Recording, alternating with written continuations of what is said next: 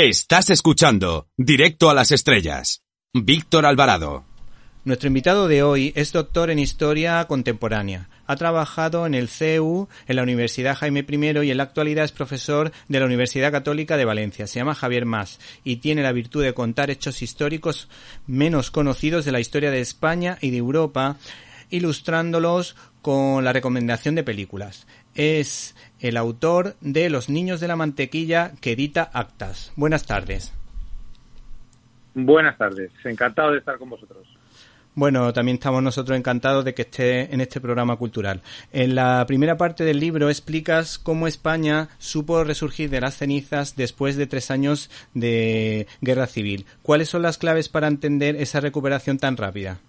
Bueno, yo, yo creo que hay bastantes claves eh, y muchas cosas interesantes. Yo creo que lo fundamental es entender que España no fue diferente al resto de Europa y que aquí hubo un plan Marshall, em, que no se llamó plan Marshall, pero que supuso dinero, la inyección de dinero por parte de, de Estados Unidos. Eso requirió previamente un esfuerzo por parte de España muy importante, un proceso de industrialización o de reindustrialización y poco a poco sacó a la a la sociedad de, de esa situación de pobreza extrema que le había dejado después de la guerra.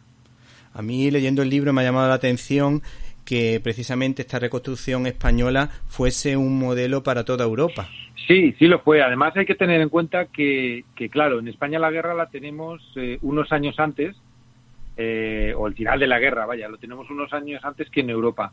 Y eso hizo que aquí se pusiesen en marcha modelos que luego se podían eh, poner en marcha en otros países. Es decir, desde el 39 que acaba en España e iniciamos nuestra posguerra hasta el 45 que acaba la Segunda Guerra Mundial, estamos hablando de, casi seis años, ¿no? Y entonces eh, en España dio tiempo a que un, gobierno eh, casi tecnócrata pusiese en, marcha medidas de verdadero interés por la recuperación, recuperación física, económica, de ocio, social, etcétera. Y eso realmente mientras duró la Segunda Guerra Mundial, eh, los alemanes eh, nos tenían como ejemplo y una vez finalizada, em, toda Europa, incluso Francia o Inglaterra, eh, tomaron muchas de las medidas que, que, se pusieron en marcha. Hay que tener en cuenta que, realmente en nuestro país en un año había logrado casi una recuperación física entre el 60 y 70%. Y en los dos o tres primeros años pues eh, estaríamos hablando de prácticamente el 100% de, de la recuperación física y muy avanzada la recuperación económica.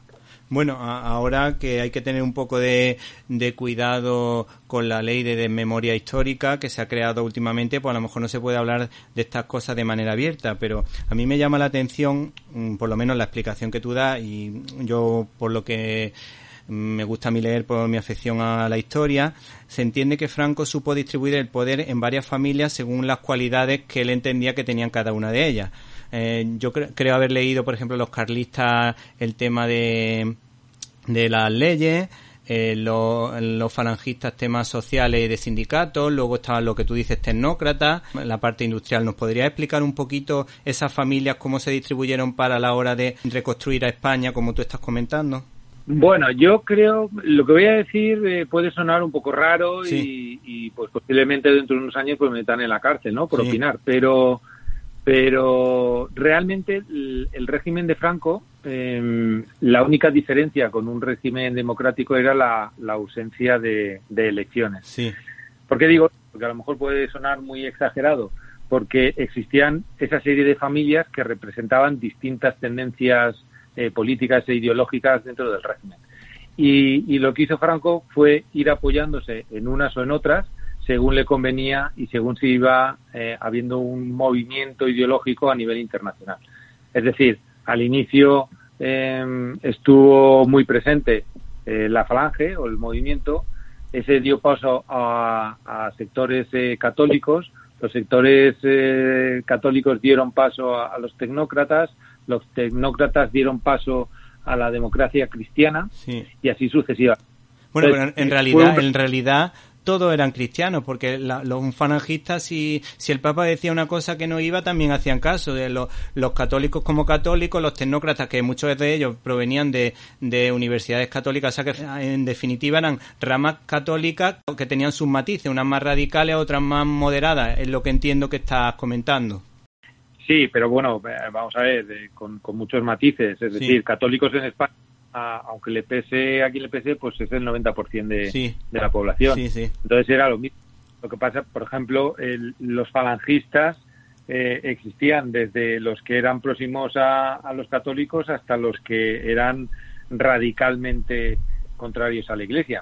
Entonces, bueno, incluso al principio de, del eh, gobierno de Franco, cuando los falangistas tenían peso, eh, existió un enfrentamiento con, con la Iglesia, porque los falangistas pretendían un Estado laico, un, mandato laico, y, la Iglesia quería eh, tener poder dentro del nuevo gobierno. Es decir, que sí que eran católicos, pero, pero con mucho. Eh, yo creo que, que, dependía un poco también de, de, lo que se alejasen, no se acercasen en, en cuanto a, poder de la Iglesia dentro del gobierno. es decir, cuanto menos poder eh, tenía la Iglesia, querían que tuviese la Iglesia dentro del gobierno, pues más tecnócratas eran eh, porque ya habíamos obviado a los falangistas. Sí, sí. Cuando los últimos, eh, la última fase de demócratas cristianos, pues bueno, lo que querían evidenciar es que ellos se diferenciaban de los socialistas em, en, el, en el hecho de que se sentían em, católicos y que no iban contra la Iglesia, que era uno de los pilares fundamentales del régimen. Bueno, para ir centrando un poquito el tema, a pesar de lo que repica los grandes medios de comunicación, se percibe que aunque todo no fuese perfecto, tuvieron los, suficientes alimentos, la suficiente estabilidad económica como para acoger a niños de, de otros países, concretamente, como tú escribes en el libro, pues de Alemania y de Austria, sobre todo de Austria, entiendo.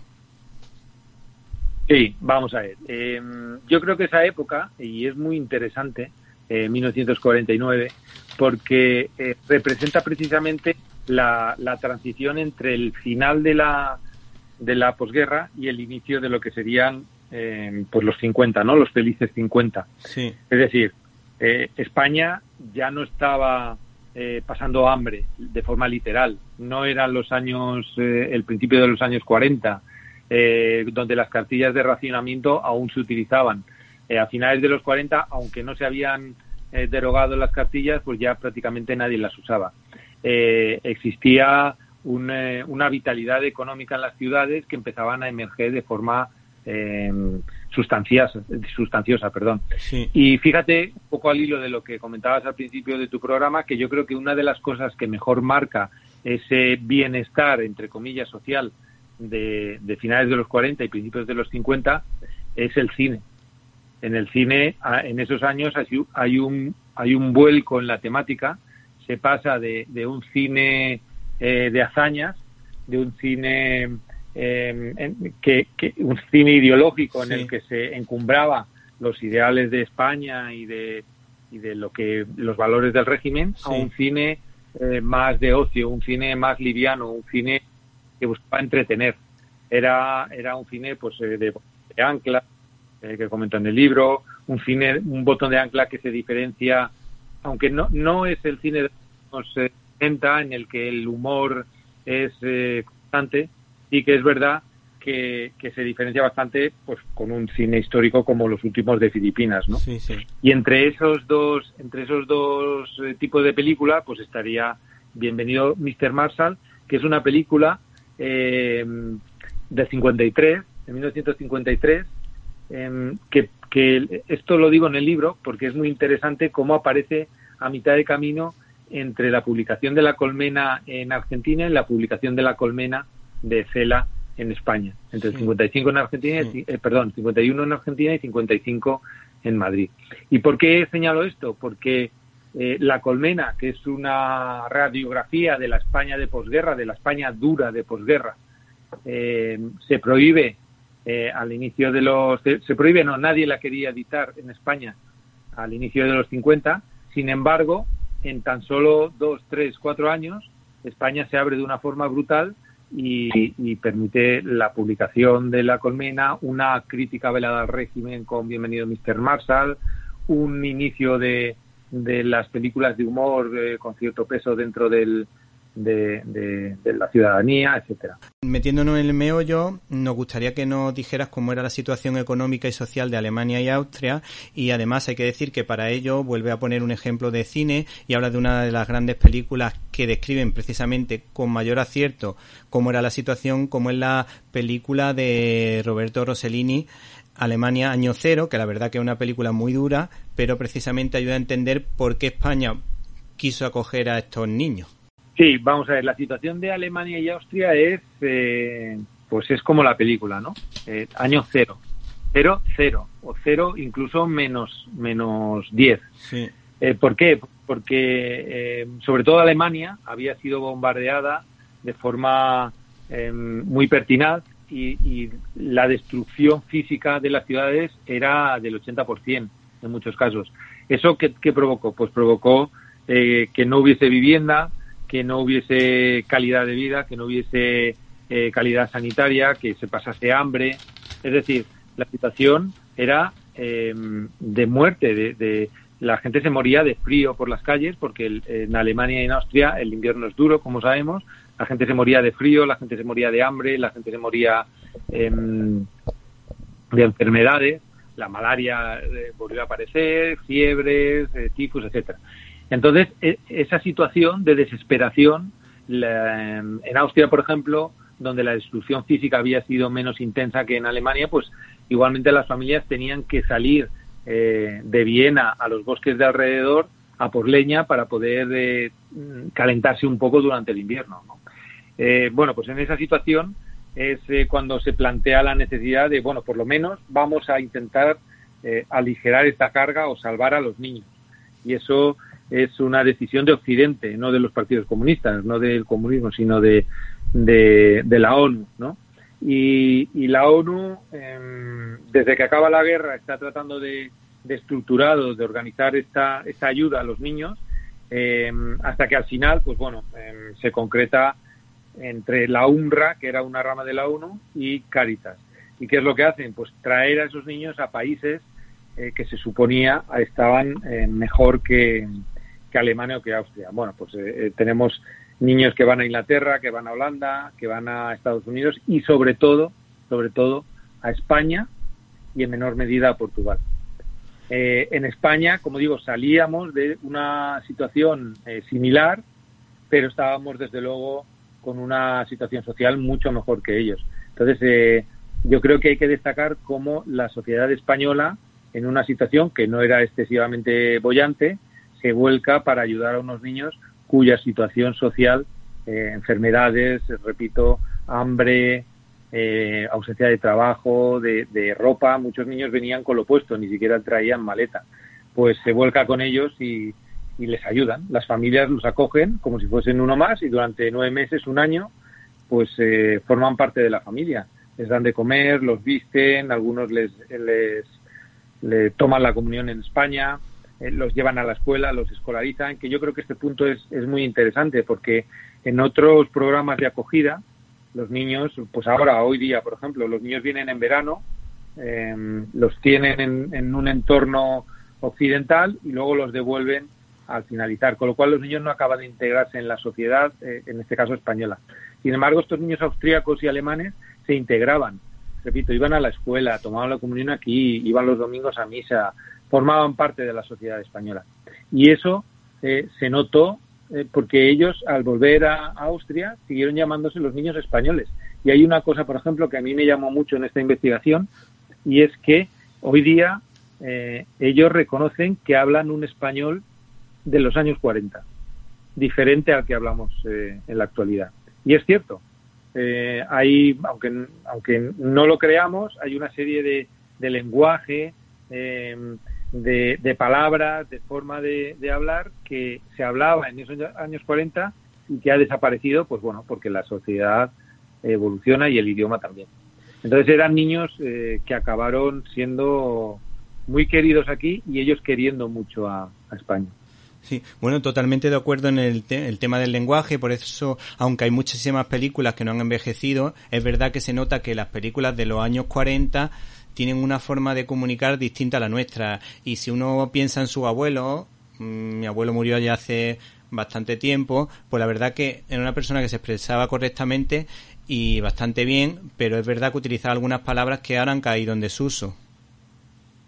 Sí, sí, sí, es cierto, es cierto. Y, a mí me sorprende sobre todo que ellos, los mismos niños, eh, ahora lo, entiendan así. Es decir, ellos se, se, identifican con ese lenguaje, se sienten extraños, ¿no? De hablar con, la, con las personas actuales porque utilizan, a ver, eh, hoy en día utilizamos, por ejemplo, jefe de escalera.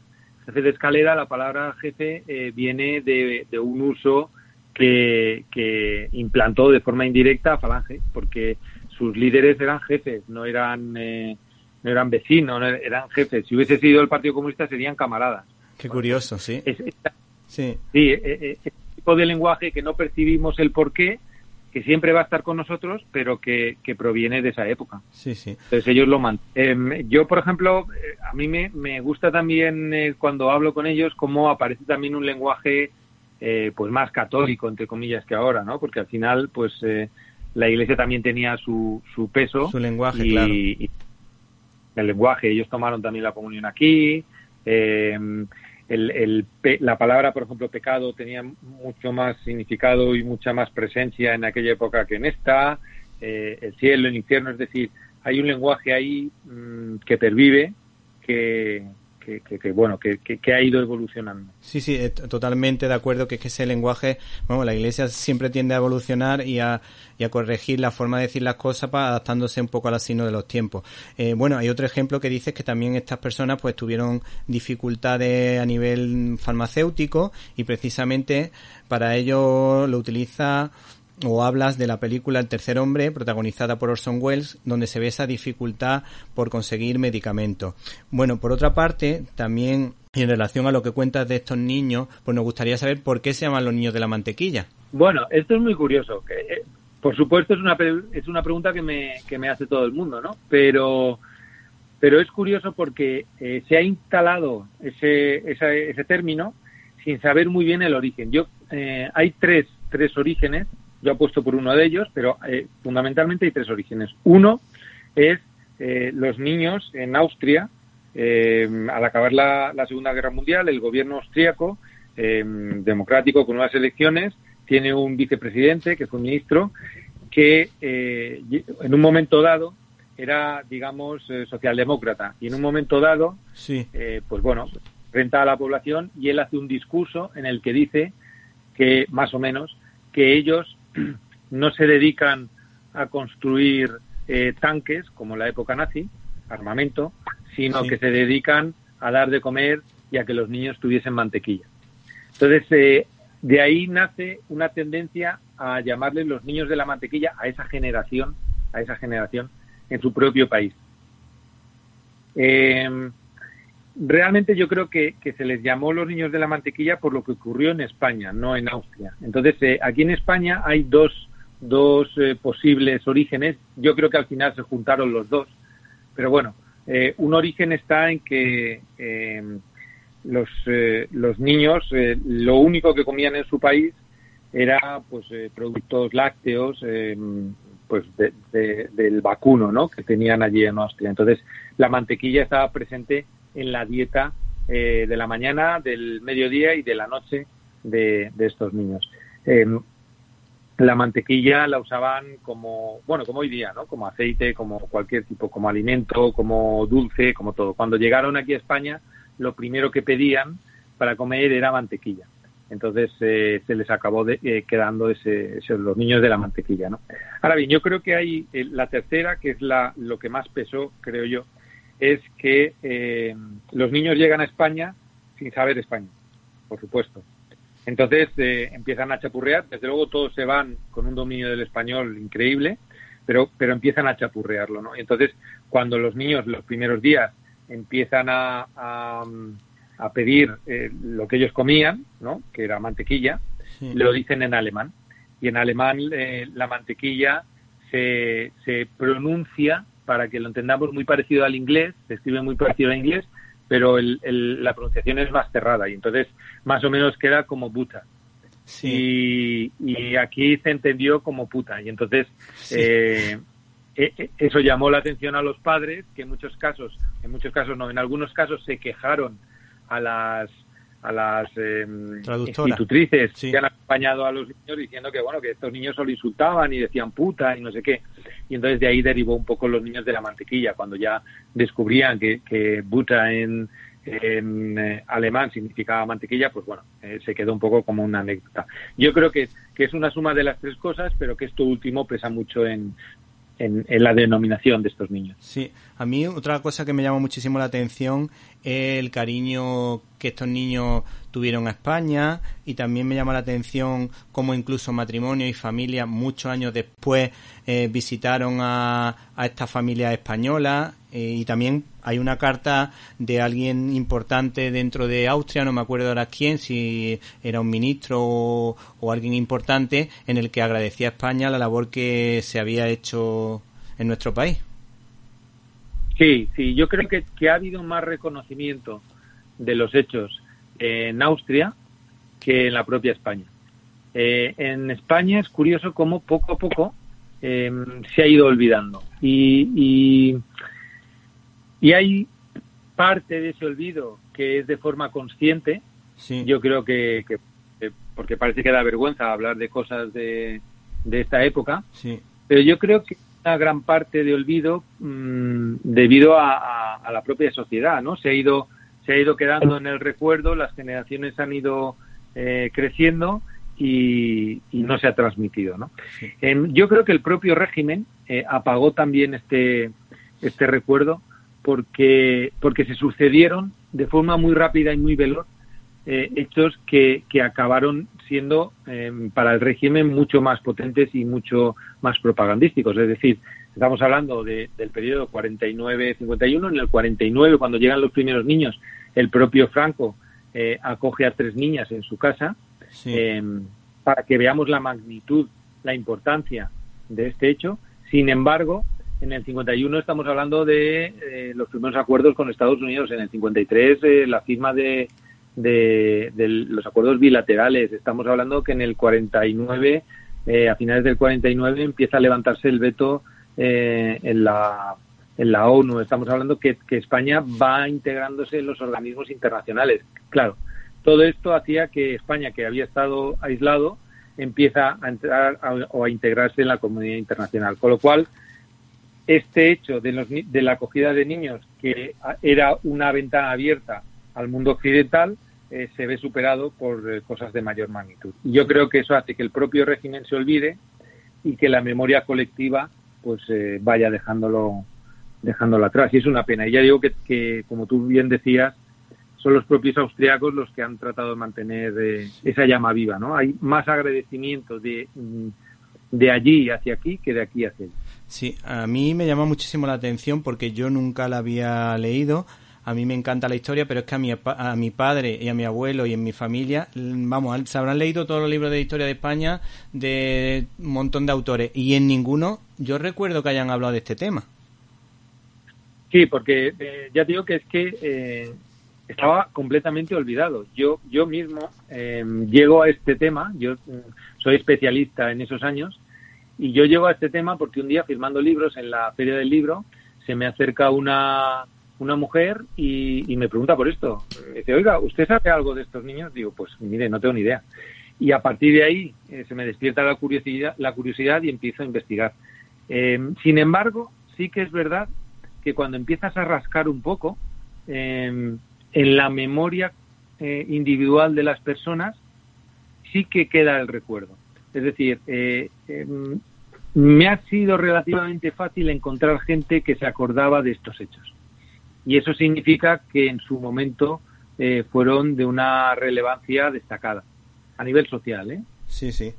Bueno, a mí el libro me ha emocionado, sobre todo es importante contarle a los oyentes que hay un apartado de testimonio bastante bien escrito y bastante bien contado, como esa niña que no hablaba y se la querían llevar a Austria y cuando la niña vio que se la llevaban mm, empezó a hablar y a, y a llorar porque se quería quedar en España, que era donde era realmente feliz. Lo que pasa que, claro, como la inmersión lingüística era complicada, pues esta niña estaba almacenando datos para poder hablar y se deduce que después ya de un tiempo, pues ya supo cómo defenderse. Y a mí también me ha llamado la atención, si te parece, el único spoiler que voy a hacer es un trocito de una carta que, que cuenta una niña, Marta Haider, que es realmente bonito y emocionante. Dice, cuando regresamos a Viena conté a mis padres que habíamos visto a los verdaderos Reyes Magos porque venían montados en camellos. Yo creía firmemente en ellos porque los había visto con mis ojos. A menudo y con mucho cariño pienso en nuestra estancia en España y estoy muy agradecida, no solo por la comida y los vestidos, sino sobre todo por haber tenido la oportunidad de conocer a esas personas tan amables, cariñosas y fantásticas. Sí, y eh, te tengo que reconocer que yo cuando eh, cuando estaba haciéndolo, fíjate, no cuando recibí los, eh, los testimonios, sino cuando estaba haciendo ya el libro, eh, pues yo me emocionaba al final, porque, porque muchos de ellos recuerdan con tanto cariño su estancia aquí y se sienten tan en deuda y te transmiten cosas tan inocentes que yo creo que eso es lo más bonito. Lo que has contado tú es una es, es un ejemplo destacado, es decir, eh, hasta dónde llega la inocencia de los niños para pensar que habían venido a un país donde sí que venían los Reyes Magos, ¿no? Eh, y yo creo que hay otras muchas anécdotas en ese sentido. Entonces, eh, yo estoy contento porque el, el, el libro comienza siendo un ensayo de historia y acaba siendo algo social y algo, pues, con mucho sentimiento, ¿no? Y yo creo que es al final lo que llega. Sí, sí, además lo puedes leer de manera independiente. ¿Que no te gusta la historia? Bueno, puedes irte directamente a los testimonios, pero es verdad que merece la pena leerlo en su, en su, en su conjunto. A mí el libro me ha gustado mucho, recomiendo a nuestros oyentes Los Niños de la Mantequilla de Actas. Y por último, si nos gustaría decirle a nuestros oyentes que también eres el autor de Nazi en España, y aunque nos queda poquísimo tiempo, no sé si en un par de minutos ¿Nos puedes decir por qué hay que leer ese segundo libro que también tienes por ahí? Bueno, pues porque yo creo que, que yo hablo de, lo que era la quinta columna, ¿no? De, del nazismo. Y yo creo que es eh, interesantísimo porque España se convirtió también en ejemplo de cómo había que eh, estructurar el espionaje y, y, la influencia de un país extranjero, eh, en este caso en España, ¿no? Fue ejemplo, fíjate, fue esa estructura fue ejemplo no solo para los alemanes, sino también para, para, para los aliados. Es decir, España tenía, eh, España era el centro de operaciones eh, logísticas, de propaganda y de espionaje de Europa. Y yo creo que, que muy por encima de, de Suiza. Aquí, por ejemplo, la actividad de los colegios alemanes, que en todas las ciudades hay colegios alemanes, la actividad de, empresarios que se habían instalado en España mucho antes del nazismo y que desarrollaban una actividad que se puso al servicio de ese, de ese gobierno, que circunstancialmente fue el nazismo, que acabó mal, pero que, que todos creían que iban a acabar bien, ¿no? Desde las naranjas hasta el wolframio. Eh, yo creo que es interesante el libro porque descubre una, una España subterránea em, muy importante y que además al final esa, esa España subterránea em, de los alemanes, de los nazis, quiso atentar y acabar eh, con Franco. Em, al final se convirtieron en una oposición al propio régimen de Franco. Eh, quisieron tumbar al caudillo em, y poner en su lugar a, sucesivamente a tres personas, ¿no? A Muñoz Grandes, etcétera, etcétera. Quizás Muñoz Grandes sea el más conocido, eh, pero, pero bueno, se intentó con, con Serrano Núñez, también se intentó, etcétera, ¿no? Entonces, eh, eh, tuvo tanta fuerza eh, que, el propio Franco al final pues también les tuvo que poner coto y empezó a, rechazarlos, en parte por la fuerza que tuvieron, en parte por el, el viraje hacia los aliados que se produjo a partir de 1942. Y, y hombre, hay una cosa muy interesante que, que, a lo mejor da un punto de actualidad y es que mm, el, el mayor nido de nazis y de activistas pro-nazis en España era Barcelona y, Cataluña. Y que dentro de esos eh, pro-nazis y de esos activistas, em, pues bueno, eh, del fascismo, eh, estaban herederos de, de RC. Anda, qué curioso. sí, de Esquerra Republicana, militantes que trabajaron em, con la esvástica directamente. Sí, sí.